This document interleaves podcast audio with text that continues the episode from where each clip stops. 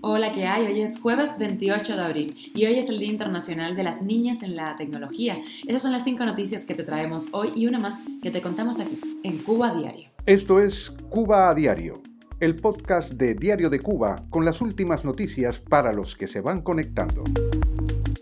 American Airlines triplica el costo de la segunda maleta en sus vuelos a Cuba. Y según Estados Unidos es improbable que Cuba, Venezuela y Nicaragua sean invitados a la cumbre de las Américas. Tremendo. El cuerpo de guardabosques cubanos lucha contra un enorme incendio en minas de Matahambre en Pinar del Río. Y Díaz Canel dice que Cuba eh, está dispuesto a defender al régimen incluso en una guerra con Estados Unidos. ¿Tú lo estás? Te contamos las últimas noticias de la invasión de Rusia Ucrania. Putin ahora amenaza con una respuesta relámpago a cualquier país que interfiera en la invasión.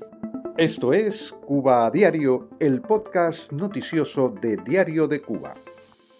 La aerolínea de Estados Unidos American Airlines anunció que el costo de la segunda maleta para los vuelos a Cuba será en lo adelante de 200 dólares, una cifra que más que triplica los 65 dólares hasta ahora vigentes. Esa misma cifra se aplicará a la tercera y cuarta maleta. American autoriza hasta cinco maletas en sus vuelos a América del Sur, el Caribe y Centroamérica, según su sitio oficial. Esta normativa podría hacer escalar hasta los 700 dólares el precio del trayecto completo desde Estados Unidos.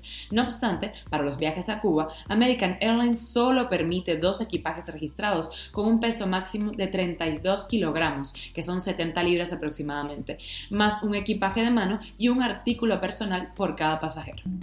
Seguimos con el tira y afloja del tema de si Cuba va a ser invitado o no a la Cumbre de las Américas. Estados Unidos aún no ha enviado las invitaciones formales para asistir al evento que se va a celebrar en, ese país en junio, pero su gobierno remarcó que estarán incluidas todas las democracias de la región, por lo que es improbable que formen parte de esto Cuba, Nicaragua y el gobierno venezolano del presidente Nicolás Maduro. Así lo indicó el secretario de Estado adjunto para Asuntos del Hemisferio Occidental de Estados Unidos, Brian Nichols, en una conferencia telefónica con un pequeño grupo de periodistas. Estaremos muy pendientes de lo que suceda. Cuba a diario. Y el cuerpo de guardabosques y los bomberos cubanos luchan contra un incendio forestal originado en la tarde del lunes en Minas Matahambre, Pinar del Río. Así lo reportó el periódico oficial de esa provincia, Guerrillero. Hasta el momento han sido afectadas unas 150 hectáreas de bosque de pino. La masa vegetal, las intensas sequías, los fuertes vientos y la inaccesibilidad del lugar ayudan la expansión del fuego.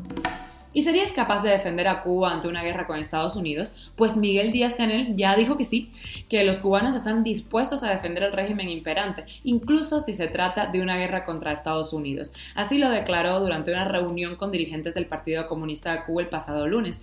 Hay valor y la gente está dispuesta a defender la revolución, añadió Canel, pese a las manifestaciones de descontento del pueblo cubano. Cuba a diario. Y viajamos a Ucrania, te cuento que Putin ayer amenazó con un ataque relámpago a cualquier injerencia en lo que ocurre en Ucrania. Putin ha insistido en que Rusia dispone de todos los instrumentos para ello, en alusión a su armamento hipersónico, en el que, según ha dicho, ahora nadie puede presumir.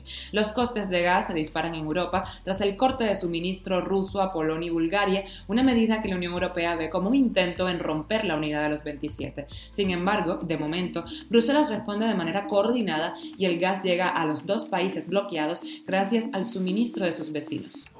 Y llegamos a la extra, a tomar nota, porque el Papa se ha venido arriba y le ha pedido a las nueras que sean más amables con sus suegras y a estas que no tengan la lengua tan afilada. Así lo dijo en la audiencia general celebrada en la plaza de San Pedro. Así que tomen nota a esas suegras y nueras del mundo. Esto es Cuba a Diario, el podcast noticioso de Diario de Cuba, dirigido por Wendy Lascano y producido por Raiza Fernández. Y hasta aquí llegamos. Recuerda que hacernos parte de tu rutina es muy fácil. En lo que te tomas un te enteras de la actualidad cubana y más. Nos puedes escuchar en Spotify, Telegram, Apple Podcast y Google Podcast y también síguenos en nuestras redes sociales. Yo soy Wendy Lascano, la que te habla de vacaciones pronto, así que el lunes que viene tienes una nueva voz por aquí. Que tengas un gran jueves.